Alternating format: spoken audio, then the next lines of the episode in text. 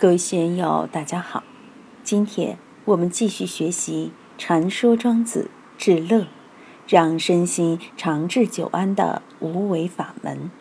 第一讲：治乐无乐，无为而无不为。第一部分，让我们一起来听听冯学成先生的解读。庄子三十三篇。自古以来，许多学者认为，并非全为庄子所著，出于庄子之手的仅那七篇而已。其余的二十多篇是庄子学生及战国后期某些学者冒名而作。但也有不少学者认为，除说见、至乐、天下外，其余都是庄子所著。如王传山先生说：“至乐，此篇之说以死为大乐，盖学于老庄。”略其夫说者所假托也，闻亦拥踏无生气。也有学者认为至乐的内容纯薄不一，但其中所讲的至乐无乐、至欲无欲，以及生死不过是相与为春冬秋夏四时行，应是庄子的原意，不同意王传山先生全属拥踏之说。而比王传山早一百年的道教内丹大师陆西兴，对至乐有其独到的看法，认为此篇至乐活身之术，皆以无为而存，将个无字推到本始，论及人物之生死变化，察其本无而同出于一机，其有生老病死等，如同四时昼夜，达命者不哀，观化者无恶。一味顺其自然，然后在我者长乐而长存也。对于至乐这篇，见仁见智者太多，这里也不用多去论说。我这里不是搞学术，只是顺其文，演其意而已。到底庄子在这篇文章中说了些什么？我们还是来看看原文里说了些什么吧。天下有至乐无有哉？又可以活身者无有哉？今昔为昔聚，昔必昔处，昔就昔去，昔乐昔悟。庄子三十三篇，除内七篇如《逍遥游》《齐物论》等以篇名标明主题和境界外，还有很多篇的篇名也在不同层次上表现了道家的境界。至乐篇谈的就是道人的境界和价值观念。谈的是我们该如何确立、怎样安立自己的价值观念。庄子对此进行了比较深入的阐述。大家都想得乐，也向往幸福，但幸福往往是平淡的，而快乐则是强烈的。快乐比幸福更诱人，所以一些学佛法的，特别是修密宗的人，想得大乐，空乐双运嘛。但又有多少人在人生中得乐？何况是得到大乐呢？庄子里面说的乐，到底是什么意思？道家的崇高理念和修为应该表现在什么地方上？佛教里面讲西方极乐世界，讲阿弥陀佛，并说彼土何故名为极乐？其国众生无有众苦，但受诸乐，故名极乐。庄子早在《阿弥陀经》在中原翻译过来几百年前，就把至乐的境界点出来了，而且作为一个篇名点出来了。下面我们就来看一下道家的至乐和佛教的极乐有什么区别。天下有至乐无有在？有可以活身者无有在？这里的白话注解是：世上有没有至极之乐呢？有没有可以全身保身的方法呢？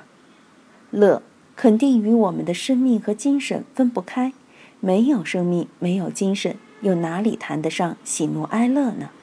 但是我们在社会上生活，到底有没有这种最高的、极致愉悦的精神状态？另外，这种精神的存在，必然要有一个承载者，就是我们的精神。我们有没有可以使自己全身保命？并享受至乐的一套方法呢？庄子开篇第一句就把我们身心性命最向往之处——至乐，给大家点出来了。道教讲性命双修，远比庄子晚。而且是受庄子至乐的启发才发展起来的。可惜的是，这么多年来，没有几个人注意到这一篇。很多搞研究的人都只注意到内七篇，没有注意到外篇里还有这样的境界和阐述。乐是人们需求的满足感。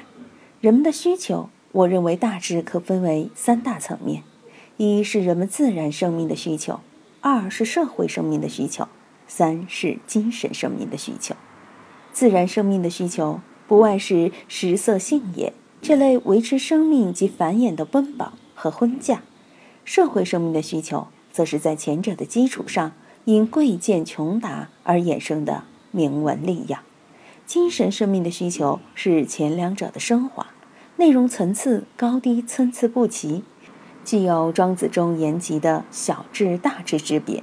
又有佛教所讲的烦恼和菩提之别，一言以蔽之，有雅俗高低之别，而这一切都在《至乐》一文中有所展示。后面紧跟着又问：“今昔为昔聚，昔必昔处，昔就昔去，昔乐昔悟。”这句白话翻译是：现在应当有什么作为？以什么为依据？应当回避什么？又该安处在哪里？屈就的方向是什么？该舍弃什么？该喜欢什么？该厌恶什么？这是一个排比，包括了作为、取舍、喜恶三个方面。在我们的生活中，应该怎样去作为？我们的人生价值、生活目标确立的依据是什么？怎样使自己在人生道路上有好的方法，把避和就、取和舍的关系？处理好，我们怎样才能趋利避害？司马迁在《史记》的《霍之列传》中说：“天下熙熙，皆为利来；天下攘攘，皆为利往。”现代社会里更是如此。我们怎样才能达到至乐的境界？在后面的《至本游》里，庄子借皇帝之口也问了类似的问题，并提出了“无思无虑，使之道”。无处无福使安道，无从无道使得道的理念和方法，且先作为伏笔放在这里。三年前，我在成都给一群习禅的朋友通讲了一次三祖僧灿大师的《信心明》。《信心明》开篇第一句就是“至道无难，唯先简则”。庄子在这里问大家：“今昔为昔聚，昔必昔处。”惜就惜去，惜乐惜悟。人们之所以有麻烦，就在对这一系列作为取舍、喜恶的检则上。这个检则是人性的根本。用佛教的话来说，就是人性中的五毒：贪嗔痴慢疑。但对道人而言，他的检则肯定是道。二十世纪七八十年代，住房十分困难，几代人住一间简易房。后来有了一套两居室，三十平米还带厕所，大家觉得很安逸，真是很满足了。可如今人们住着一百多平方米的房子，也未必称心如意，还想着能搬进花园式的别墅，觉得那才是人过的日子。后来又感觉只有住在美国、加拿大才舒服，所以人心就是这个样子，有了这个想那个。拥有的并不珍惜，总是向往自己不曾拥有的，就连吃东西都觉得是隔锅香。城里人觉得城里空气污染严重，都想跑到山里住；山里人又想方设法往城里跑。城里人在山里待久了不习惯，又想回到城里；山里人在城里找不到感觉，又返回山里。有时候我到寺院去也是这样，刚去的几天新鲜，多住几天。就想回家了，人心永远都是这样，两头跑，这是老实话。任何人都是这样，谁敢拍着胸脯说我不是这个样子？说修行，我也有三十多年了，都还免不了这些俗气。这就是人心的现实。你不明白这个人心的现实，就不会转烦恼为菩提。祖师说：生死即涅槃，烦恼即菩提。说老实话，这个错位的现实就是菩提，就是般若，人生的本来面目就是这个样子的。今天就读到这里，欢迎大家在评论中分享所思所得。我是万万，我在成都龙江书院为您读书。